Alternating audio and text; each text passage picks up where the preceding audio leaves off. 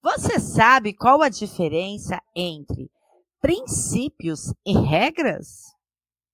Olá, galera da educação! Estamos aqui com mais um episódio do podcast Bobeou a Gente Pay. Eu sou a Suzana.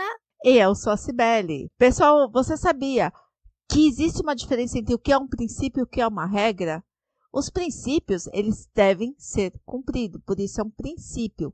A regra, elas devem ser quebradas. Por exemplo, existe o princípio da lei da gravidade. A gente conhece, todo mundo conhece a lei da gravidade. Se você não, não seguir o princípio, o que, que acontece? Você se esborracha. Mas se não existisse alguém lá atrás que não tivesse quebrado a regra, a gente não teria hoje avião, pipa, asa delta e etc. Não é mesmo, Su? Opa!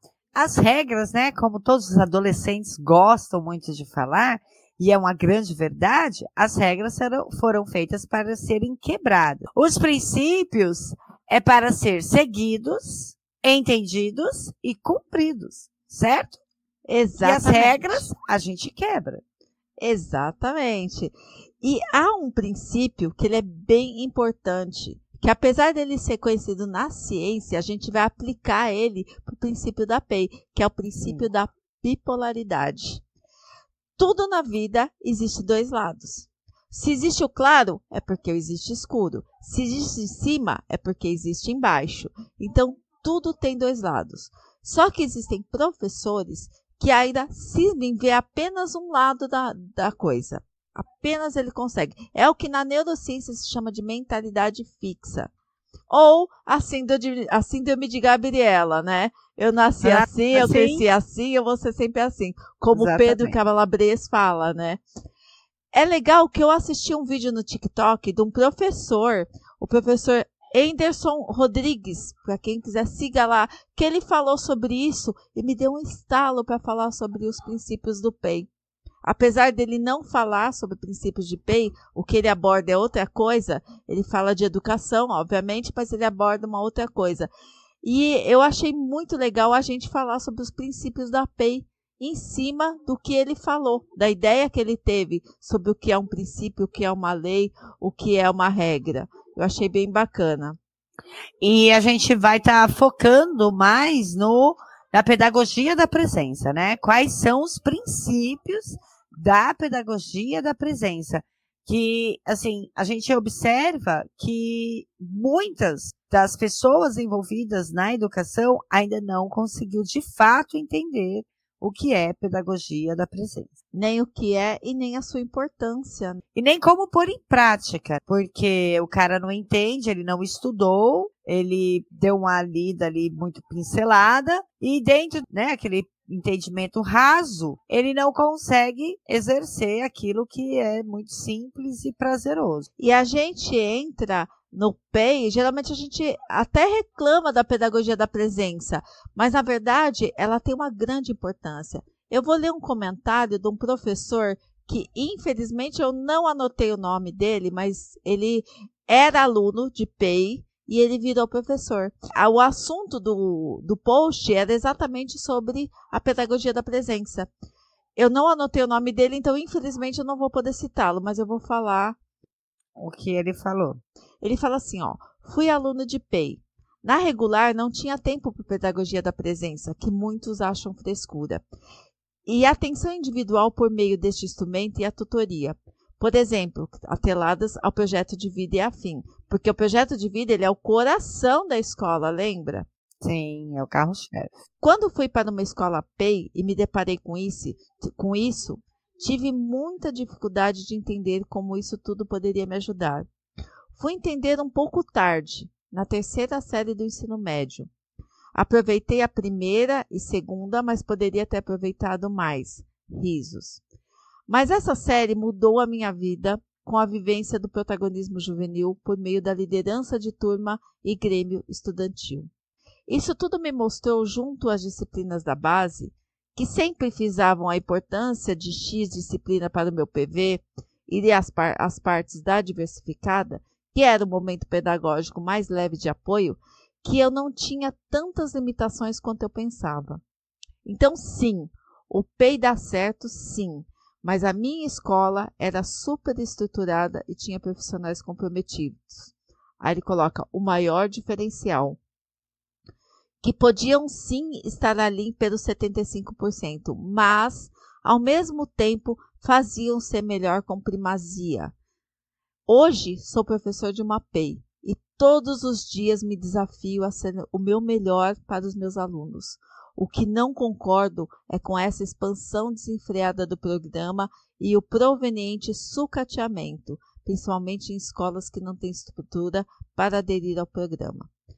Que o assunto era sobre isso, né? Sobre com relação à expansão das PEIs. É, e ao sucateamento da educação que a gente sabe que é. Existe, é a né? privatização, né? Discreta, mas é uma grande privatização. Exatamente. Então, voltando lá à pedagogia da presença, a gente, com esse comentário desse professor que era aluno, a gente vê a importância dessa pedagogia, que é o primeiro princípio do PEI.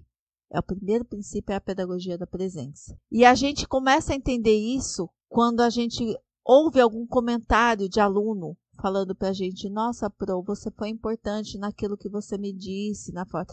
E a gente não, não muda a vida do aluno com um discurso. A gente não muda, né, a, a, o comportamento, o olhar do aluno, brigando, chamando atenção, dando sermão, sermão, coisas parecidas, né? A gente, o objetivo da pedagogia da presença, o princípio dela é a corresponsabilidade de um professor, é o exemplo do professor.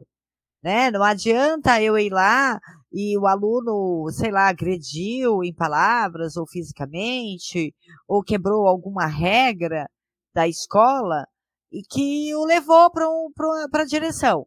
Então, ali, quando ele é recebido, se ele é recebido com gritos, com punições, ameaça, não vai causar efeito. Na maioria das vezes, é o que eles já vivem. Para eles, ali é o campo que eles já conhecem que muitas vezes essas ameaças nem se concretizam, né? Ficam banalizadas. Mas quando você recebe esse aluno com um acolhimento adequado, com um discurso adequado, mostrando aonde está o erro, você realmente você começa a causar uma mudança ali naquele aluno, porque não é o que ele está acostumado, não é o que ele vive, é novo para ele. Então vai se tornar algo reflexível, né, para ele. E ele vai até mesmo se envergonhar, porque ele nem sabe lidar com aquela situação. É uma situação nova e talvez ele comece a caminhar. É o acolhimento, é o ouvir, é a pedagogia da presença. Não é julgar, não é condenar. É acolher e transformar. O melhor que existe naquele menino é você fazer o melhor dele. O que tá feio, a gente vai arrumar. Mas não condenar, não julgar, não dar o sermão. Exatamente. Porque a gente percebe que às vezes tem professor que fala assim: "Ah, manda para fulano da gestão e fulano não resolve nada". O que que é resolver? É chamar os pais? Mas é. gente, é. a gente, muitos desses alunos, eles têm lares completamente desestruturados. Já teve caso de eu mandar chamar o pai e me arrepender amargamente que o pai era extremamente agressivo, extremamente, sabe? E aí eu me senti mal depois que eu chamei o pai. Aí a gente consegue entender porque o aluno é porque daquele eu... jeito, Exatamente. né? Exatamente. A hora que a gente conhece o pai, a gente fala, lógico, não são todos, né? Mas já teve casos de eu chamar o pai e aí eu me arrependi, eu falar, não, não é possível.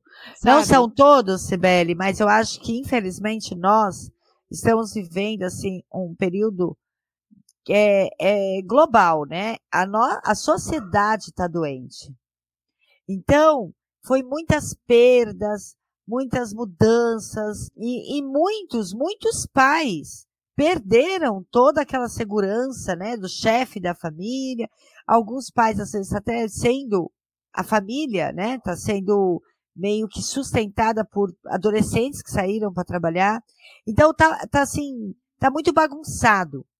Então, muitos pais, sim, acabam tendo um comportamento mais agressivo, porque aí nós chamamos na escola, a gente coloca toda a nossa frustração em relação àquela criança, a gente já alimenta algo que não está legal ali naquela família.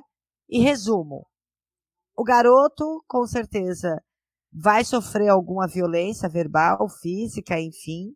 Ele vai retornar para a escola mais agressivo, mais, a, mais longe da gente, né? Porque ele, ele vai voltar com certo receio, um, uma distância, que ele não vai querer uma, mais aproximação com aquele professor. E ali você perdeu. Você perdeu o aluno, e é da fase do adolescente, ele vai bater de frente, ele vai te desafiar, ele está no espaço dele, a escola é espaço de aluno. Ele está com a galera dele. Então ali você só agravou o problema, você não resolveu. E dar uma advertência, dar uma suspensão, e aí? O aluno vai ficar em casa, vai perder a aula, vai contra tudo aquilo que você motiva o cara a fazer. Né? Você tem que estudar, você tem que ser presente. Ah, não, mas você vacilou aqui, então eu vou te dar uma advertência ou uma suspensão e você fica uns dias na sua casa. Então, assim, são informações extremamente incoerentes. O papel da educação não é transformar a sociedade. A gente não vai conseguir isso, porque os problemas sociais são muito graves. Só que a gente consegue transformar um mundo, um mundo de um aluno. A gente Exatamente. consegue sim. Através do quê? Dos bons exemplos. O que é a pedagogia da presença? A gente fazer mais do mesmo? Não, a gente mudar. O que é mais do mesmo? A gente punir. A escola ela vem de uma história de punição. Sim. A advertência é suspensão, é não sei o quê, é não sei o quê. A Olha a educação que... tradicional lá atrás, né? Tudo é, tinha palmatória, foram castigos, enfim, foi evoluindo, foi. Então, e quando a gente fala de mentalidade fixa, quando a gente fala que o professor ele tem que começar a ver que é o princípio da, da polaridade. Você enxergar que existe um outro lado, que não dá para a gente continuar fazendo a mesma coisa sempre. Não dá para gente resultado achar... positivo. Porque há quantos anos a educação vem fazendo as mesmas coisas e não está obtendo bom resultado? Não é trabalho nosso mudar a sociedade, porque ela vem de problemas sociais gravíssimos e políticos. Mas é trabalho nosso, sim, mudar o que está ao nosso alcance. O que está ao nosso alcance? Mudar a realidade dentro da escola. Mudar daquele aluno, né? Daquele daquela, aluno. E daquela nossa comunidade. Também. Sim. Nossa também, né? Começar a ver que professor não foi feito para punir aluno.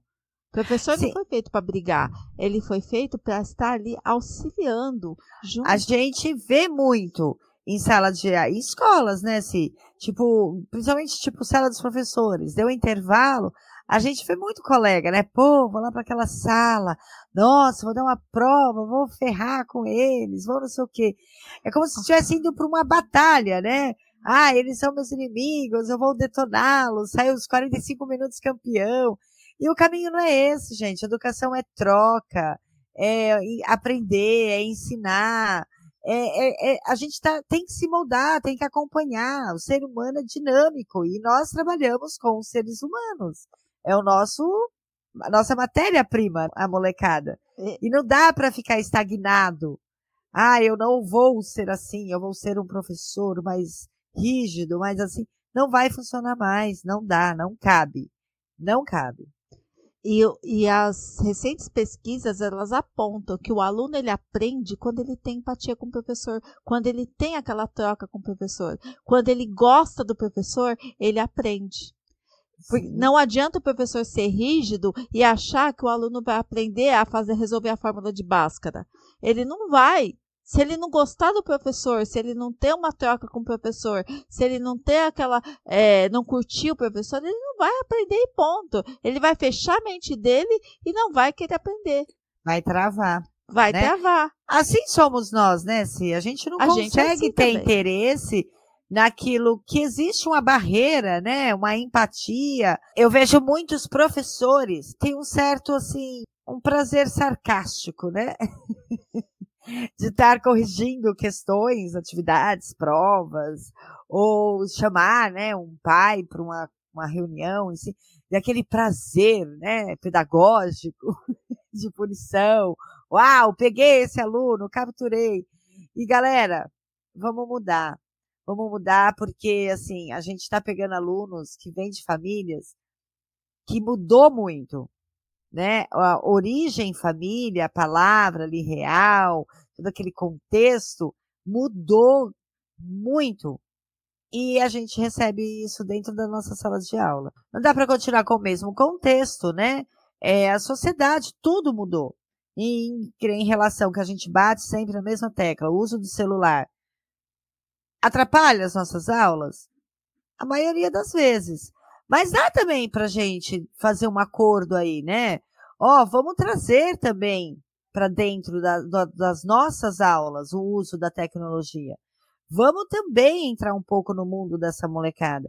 Porque, cara, não dá para competir. Eles têm um aparelhinho na mão que é o mundo inteiro lá. A gente fica louco, a gente também curte. Aí o moleque tem que guardar aquilo e ficar ouvindo 45 minutos um professor ali com aquelas aulas arcaicas, com aquela fala de julgamento, e você quer que o moleque fique te olhando e te dando atenção e tendo prazer em aprender? Não vai rolar. Então, eu particularmente, eu não gosto que use celular na, na, minha aula, eu não deixo. Só que eu faço um acordo com eles. Sim. Eu não preciso ficar chamando atenção, eu não deixo eles usarem.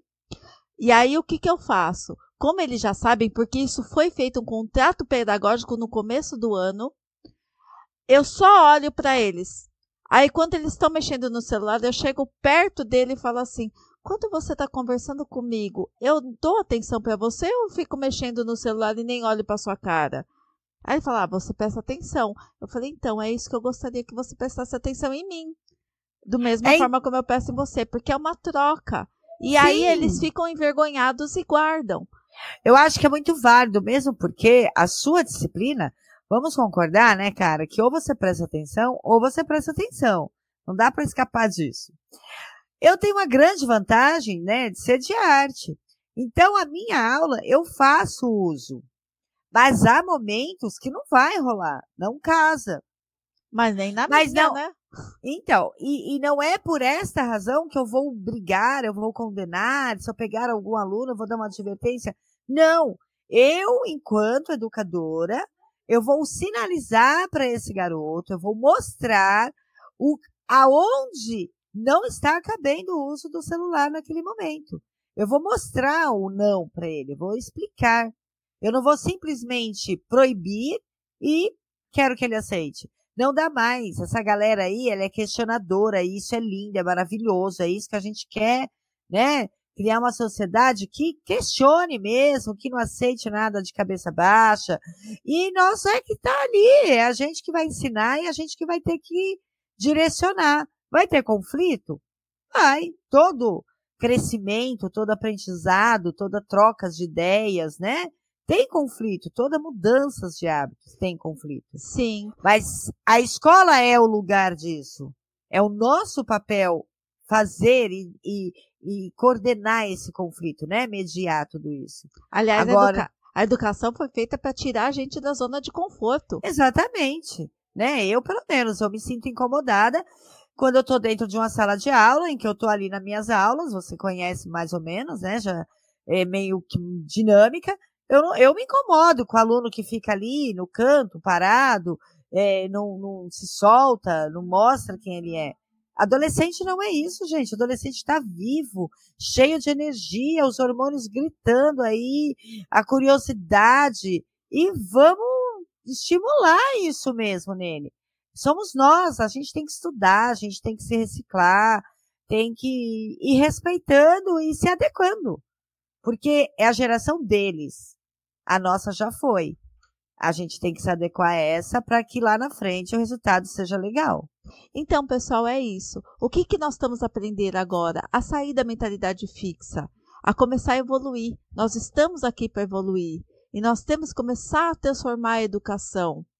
Parar de achar que a educação ela tem que ser da mesma forma como era antes. A gente tem que começar a fazer uma educação diferente. E transformar a sociedade não é, não é transformar o mundo. A gente não vai conseguir, mas a gente vai conseguir transformar aquilo que nos cabe, que é a realidade dentro da escola e a realidade daquele aluno, daquele serzinho individual que está gritando e pedindo ajuda. Porque Sim. se ele é levado, se ele não para quieto, é porque ele está precisando de atenção alguma coisa não tá legal. Alguma coisa não tá né? bem. E muitas vezes nem eles sabem como dizer isso. E aí a, a, é, a aflição, né? A angústia emocional é tão grande que ela tem que sair. Aí ela sai em forma de indisciplina, às vezes agressiva, às vezes de uma maneira até mais dramática, né? Mas enfim. É o eles precisam da acha. gente. Exatamente. Nós, educadores, eu acho que a gente tem que se reciclar e aceitar essa nova geração e tá aí pra gente e a gente vai ter que dar conta delas. É isso. Uma, uma frase de uma vice-diretora amiga minha, que eu gosto muito, ela fala assim: o adulto somos nós. Cabe a Uhum. nós direcionar o caminho desses meninos, né? Exatamente. É mais fácil falar do que fazer, mas a gente tem que tentar fazer o nosso melhor. Na verdade, nós temos que tentar e fazer. Nós estamos na linha de frente da educação, Sibeli. Uma Exato. escola não existe sem aluno e sem professor. Não existe. Então, eu acho assim, a gente. é, eu gosto dessa palavra assim, tentar. Ok, eu vou tentar. Mas dentro desse contexto, a gente tem que fazer. Certo? Vai errar? Vai errar um monte de vezes. Mas a gente tem que fazer, tem que continuar fazendo. Não é só tentando, é fazer. Assim como a gente quer que essa molecadinha aí tenha o protagonismo, vai lá, faz, se atira, né? Faça algo por você. Porra, a gente também tem que fazer, cara. Não dá pra ficar parado, né? E reclamando, vendo a banda passar. Não, não cabe mais. Não cabe mais, né? E- Não. E cabe a gente estudar sempre. Educação Sim. transforma, sim, o seu mundo. E educação é poder. Conhecimento é poder. Vai Então é isso, galera. E é isso aí, galera. Então hoje finalizamos mais um episódio do Bobeou a gente Pay. Um beijo. E até a próxima semana.